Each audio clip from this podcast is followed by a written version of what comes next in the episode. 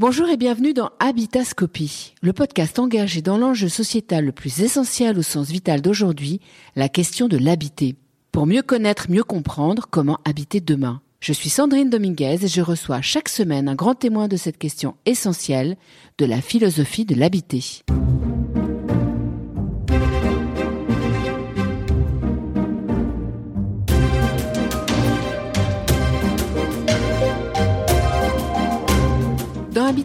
Aujourd'hui, nous allons évoquer le grand philosophe Martin Heidegger. En effet, en août 51, le philosophe allemand prononce une conférence à Darmstadt intitulée Bâtir, habiter, penser.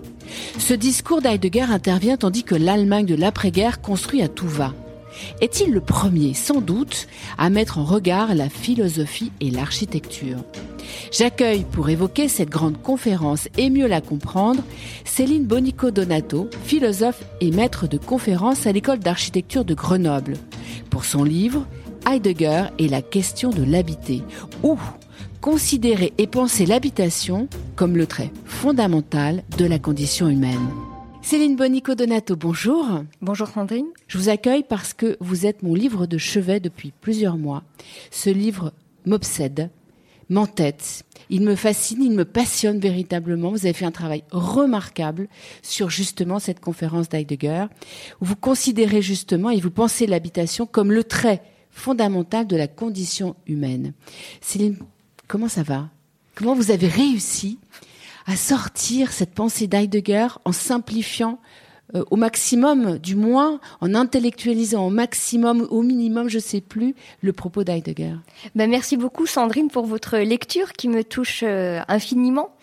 Et c'est vrai que ce texte est très important pour moi parce que en philosophie, on s'intéresse à l'architecture principalement euh, du point de vue esthétique. Est-ce que c'est beau Est-ce que c'est pas beau? C'est un bâtiment euh, utile, donc c'est pas de la peinture, pas une œuvre d'art pur. Et c'est vrai que Heidegger, il m'a profondément touchée dans la mesure où il va poser euh, la question de l'architecture à partir de la question de l'existence. Il va interroger le bâtiment, le sens du verbe habiter, la question du sens du lieu à partir de ce que c'est que être un homme. Alors lui, il parle de Dasein, un, concept un peu un peu compliqué, mais donc il va interroger l'architecture, la question de l'habiter à partir du sens de l'existence humaine, avec l'idée que exister véritablement, c'est avoir un habitat digne de ce nom. On n'existe que lorsque l'on habite. Alors ça, c'est une thèse assez euh, forte, originale et qui m'a interpellée. Et très éloignée des stars architectes que, comme vous les appelez. Alors, Bien sûr, j'ai dit que ce livre m'avait fasciné, mais ce qu'il faut qu'on dise à ceux qui nous écoutent aujourd'hui, Céline Bonico Donato, c'est votre nom. Plus, vous avez un tellement joli nom. Vous êtes agrégé et docteur en philosophie, ce qui explique votre propos aujourd'hui euh, sur ce sens philosophique de l'habiter. Vous êtes maître de conférence à l'école d'architecture de Grenoble et vous travaillez désormais sur les dimensions esthétiques et politiques des atmosphères architecturales. Donc vous avez, vous alliez en fait euh, toute cette architecture et l'esthétisme et euh, l'existence de l'être humain au sein de la manière d'habiter. Est-ce que aujourd'hui, alors que on a à dire le monde s'est reconstruit, il n'y a plus de guerre. On a compris qu'il y a eu à un moment donné euh, cette urgence de la reconstruction de l'après-guerre. On a coulé du béton, du béton, du béton pour loger des gens. Est-ce que Heidegger est, de, est, est complètement à la mode et complètement tendance, alors qu'on n'est plus dans cette urgence de la construction. Oui, c'est vrai. Merci beaucoup pour cette question, parce qu'on peut se demander pourquoi revenir euh, à ce texte de Heidegger de 1951, donc à presque 70 ans. Et donc moi, ce qui m'a animé dans l'écriture de, de ce livre, c'est de montrer qu'il y avait une actualité de la pensée heideggerienne, même si le contexte était euh, très différent. Et donc, ce qui me semble vraiment important dans ce texte, c'est qu'il insiste sur la différence entre être euh, abrité, être logé et habité. L'idée que habiter, ça implique des qualités euh, du logement euh, pour que l'on puisse parler d'un véritable d'un véritable habitat. Et donc pour moi, l'actualité du, du texte de Heidegger, c'est que ça nous met en garde, j'aurais envie de dire, contre deux tendances que moi j'identifierais dans, dans l'architecture contemporaine deux tendances, donc euh, les projets euh, spectaculaires euh, des architectes extrêmement scénographiés, mais qui nous coupent du monde parce que le, le contexte, le site devient un simple décor dont il faut s'émanciper, des espaces intérieurs qui sont très peu pensés, l'usager n'est pas n'est pas pris en compte. Pas au centre. Non, donc on fait de la sculpture, du, du visuel. Et deuxième sorte de, de projet que l'on pourrait appeler des, des non-lieux inhabitables, c'est une tendance euh, de l'architecture à être de plus en plus euh, standardisée, normalisée, où l'on va trouver euh, des logements qui s'apparentent tous les uns aux autres et qui sont également indifférents au site, au contexte dans lequel ils il s'insèrent. Et donc dans ces deux sortes de, de projets, à la fois on ne pense pas ce que va être euh, l'appropriation, la personnalisation que l'habitant peut faire euh, de son logement, et ce sont des projets qui coupent l'habitant du monde qui l'entoure. Et donc pour moi, l'enjeu véritablement euh, important aujourd'hui de, la pensée de, de, Heidegger, et qui permet de, comprendre pourquoi il est aussi cité par certains courants de l'éthique environnementale dans la pensée écologique, pourquoi il est cité par des architectes éco-responsables comme euh, Philippe Madec. Ce sur quoi insiste Heidegger, c'est l'idée que habiter, c'est trouver sa place dans le monde. Donc euh, le fait qu'il y ait un sentiment euh, d'étrangeté premier et qu'il va falloir se familiariser avec le monde qui nous entoure et l'habitat va être une transition en fait entre l'individu et ce monde a priori inquiétant étranger qui va lui permettre de se retrouver. Et donc tout le j'allais dire l'intérêt et l'importance de de la pensée de, de Heidegger dans ce texte de 1951 c'est de montrer que habiter c'est instaurer un rapport respectueux contemplatif au site au monde qui nous entoure qui va permettre d'en révéler la beauté. Donc vraiment l'habitat c'est ce qui nous permet d'être au monde parce que ça fait une transition entre un sujet d'abord désorienté, perdu, et le monde qui l'entoure. C'est ce qui va permettre de circonscrire un univers dans lequel il va se retrouver et à partir duquel il peut avoir envie d'apprécier la beauté du monde, d'aller vers lui, etc. Ce qui est euh, tout à fait dans la logique, euh, il ça m'évoque plein de choses. Ça m'évoque euh, euh, qu'on est de plus en plus nombreux sur cette planète et que vous l'avez souligné, la standardisation de nos modes d'habiter ne peut pas correspondre à l'individu. Mm. Donc euh, la singularité, la diversité, c'est la richesse d'un pays aussi, et c'est la richesse d'un homme. C'est ça, c'est son fort intérieur, c'est son intime. Donc c'est sa demeure en fait, au fond. ça, ça, ça m'évoque aussi Boris Cyrulnik, qui a eu beaucoup de, qui a fait un grand travail justement sur la résilience et qui lui va tout à fait dans le sens de ce que vous dites, mais avec un autre propos, finalement, avec un, autre angle d'attaque, si je puis dire. Il dit qu'en fait, nos manières d'habiter réconcilient avec le monde exactement parce que c'est le lien avec le monde extérieur et que l'architecture peut être un acte majeur pour redonner du sens à l'humain dans dans sa manière d'habiter. Donc, l'architecture, dans ce que vous dites, dans ce qu'il dit, peut être une forme de résilience, au fond.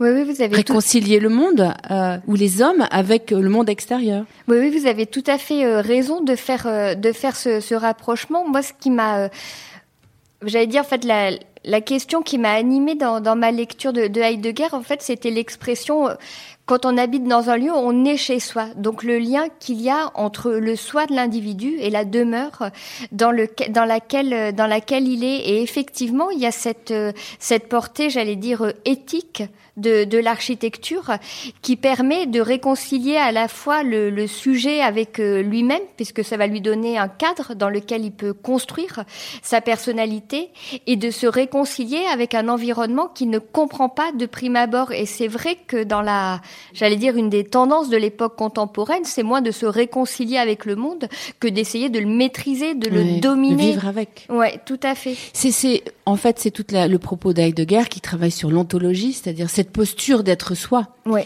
Euh, je, je suis pas ce que je fais, je suis qui je suis. Ouais. Euh, dans ma dans mon dans mon fort intérieur et quand on dit intérieur on retourne vers l'architecture euh, d'intérieur là pour le coup ouais. euh, on est vraiment bien on parle tout le temps ce sont des mots qui sont dans le langage courant de l'architecture l'architecture intérieure donc euh, ça va vraiment dans cette logique j'aime bien quand vous dites le monde contemporain c'est différent du monde moderne je sais pas quelque chose de plus réel de plus actuel C'est un mot que vous avez utilisé plusieurs fois. Je l'aime bien, ce monde contemporain. Oui, oui, c'est vrai que moi, j'ai fait moins peur.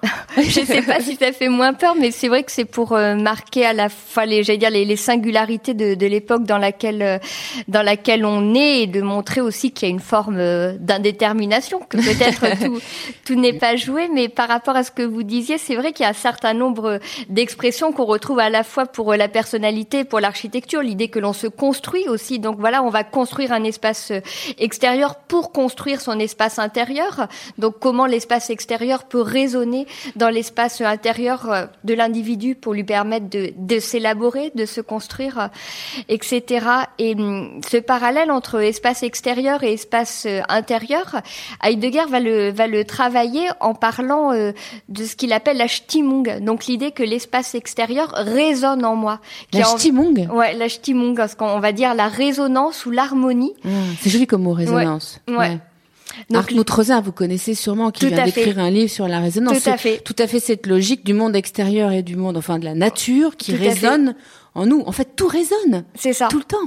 Ouais, et l'idée que l'individu n'est donc pas euh, replié sur lui, mais qu'il y a une forme euh, d'ouverture, de porosité à ce qui l'entoure, d'où l'importance de l'habitat comme médiation pour permettre euh, la résonance la plus heureuse possible, qu'il voilà, qui mette le monde au diapason de, de l'individu. Et donc là, on retrouve l'idée d'interface ou d'intermédiaire.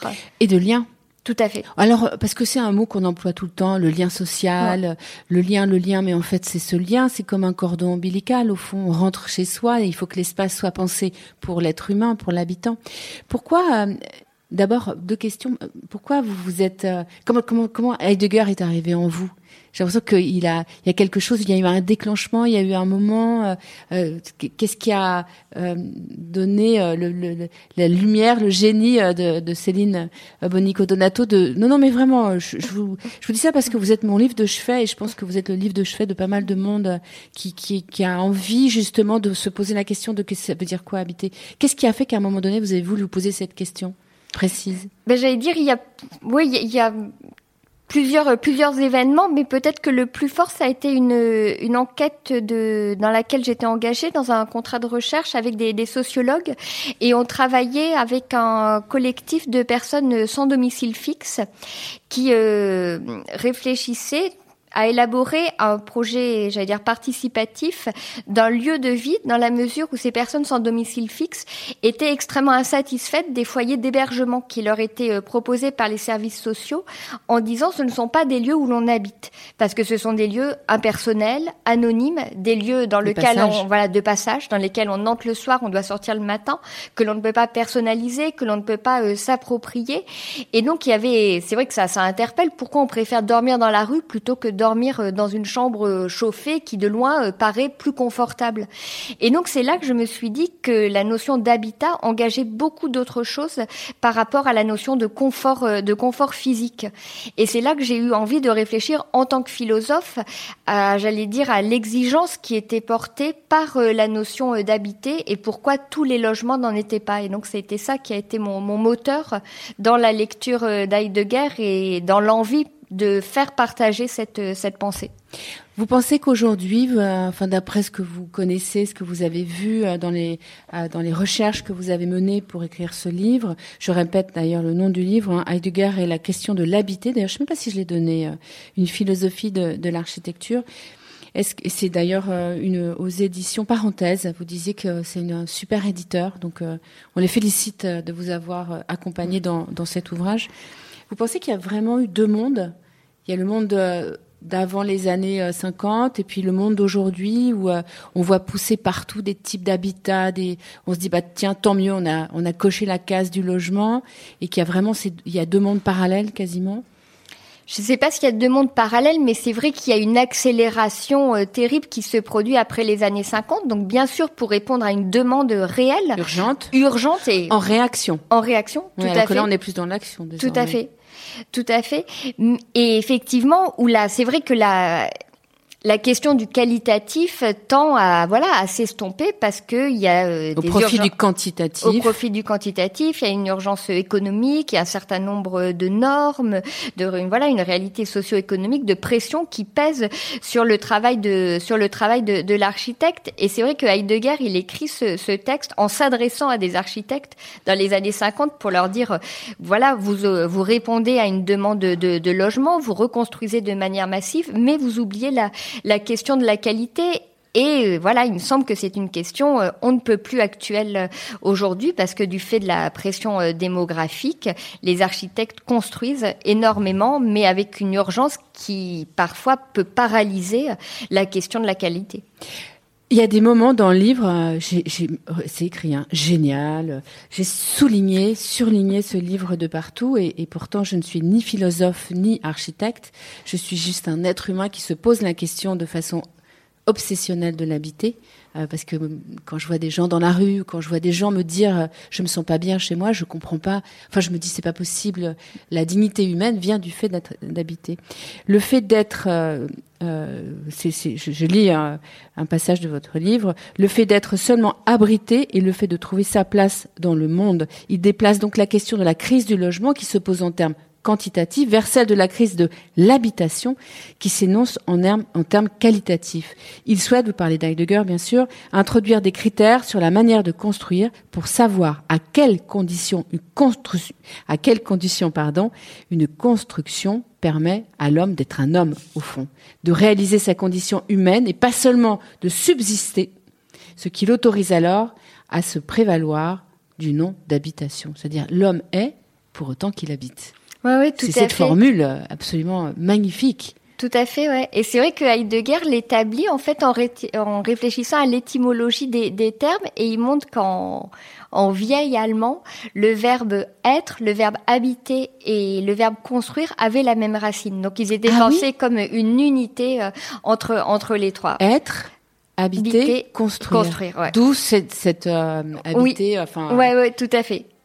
Tout à fait. Et donc, c'est vraiment euh, l'idée que l'existence humaine, c'est un processus et que ce processus, pour s'accomplir, en passe par euh, une habitation euh, digne de ce nom. Donc, ce qui veut dire que l'homme qui n'habite pas vraiment, eh ben, il est privé, comme vous l'avez dit tout à l'heure, de sa dignité. Il n'accède pas à une existence pleine et, pleine et entière.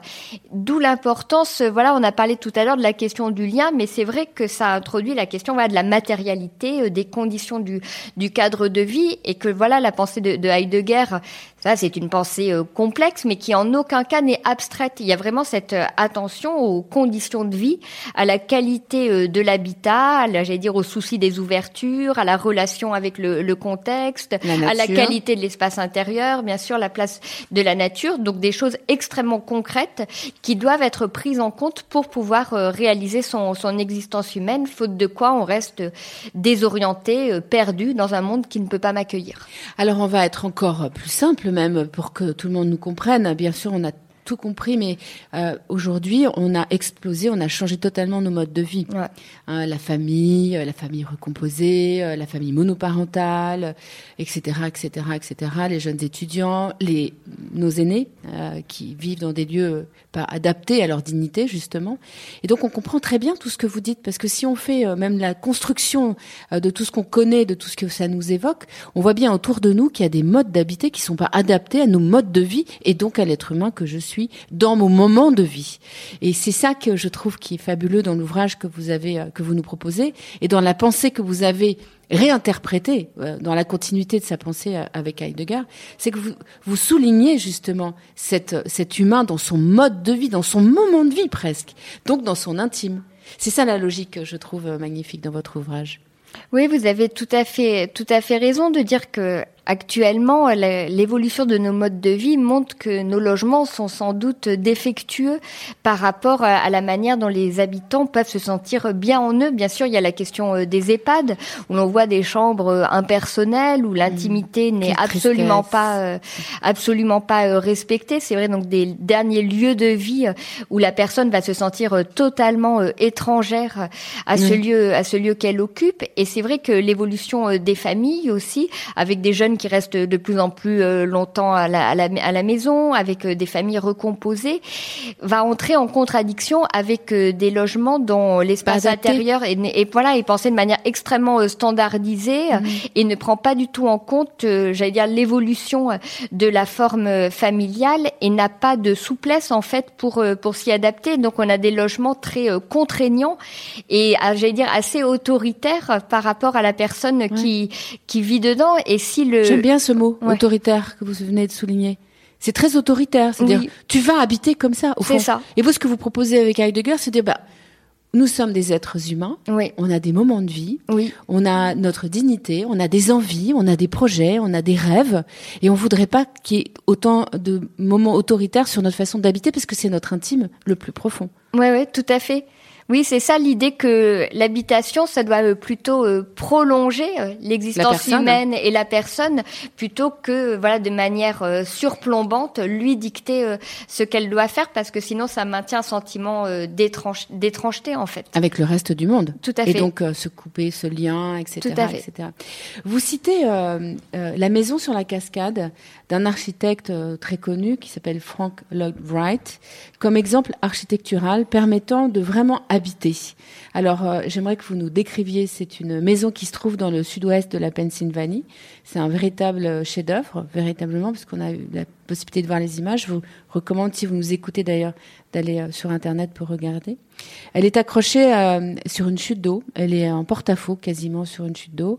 Est-ce que euh, vous pouvez nous la raconter, cette maison? Parce qu'on fait de l'audio, mais je pense qu'on peut faire passer beaucoup de choses justement par la voix et, et les émotions. Racontez-nous cette maison. Je vais essayer de, de la décrire du, du, mieux que je peux pour susciter l'imaginaire des, des, des, auditeurs. C'est une, une maison qui va en fait s'insérer de manière remarquable sur les rochers qui surplombent la, la cascade.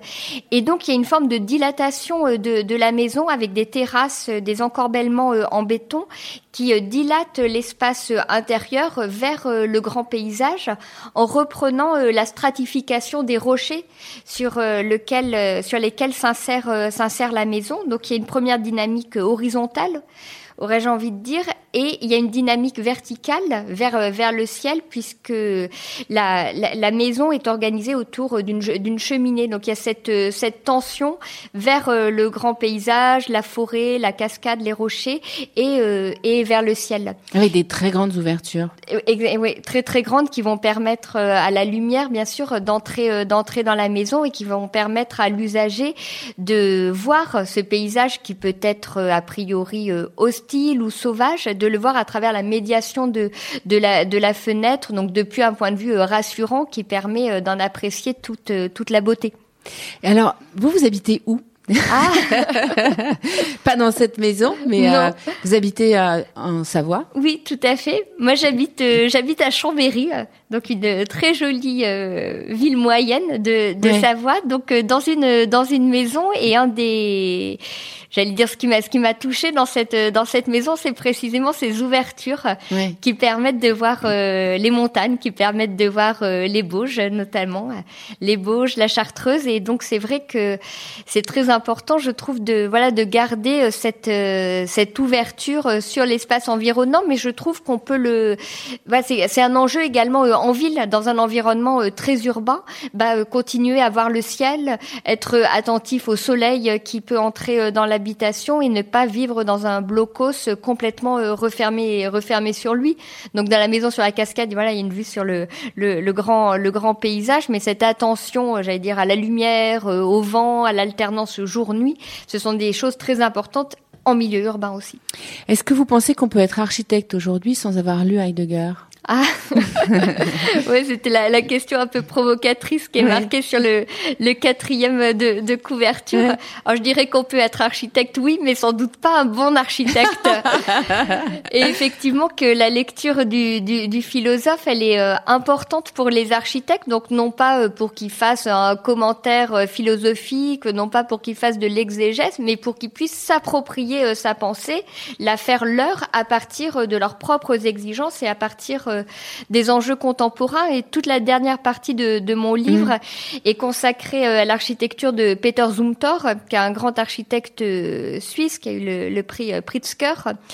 Et ce qui m'a intéressé dans dans l'œuvre de, de Zumthor, c'est qu'il se réclame explicitement de la pensée de, de Heidegger dans ses textes théoriques, mais il commet dans dans le projet que j'analyse les termes de Valls une réinterprétation de l'œuvre de, de Heidegger. Alors peut-être qu'un prof de philo pourrait dire que c'est un contresens ou une erreur, et pas du tout. Moi, je pense que c'est une interprétation féconde qui montre comment un architecte peut lire un philosophe, non pas de manière trop respectueuse, non pas pour le fétichiser, mais vraiment pour l'interpréter, se l'approprier à partir de, de ses envies. Donc, faut que l'architecte se sente libre, libre, ouais, de lire, ouais, tout à fait, de lire, de lire le texte pour pouvoir le digérer, le maturer dans sa dans son propre processus de création.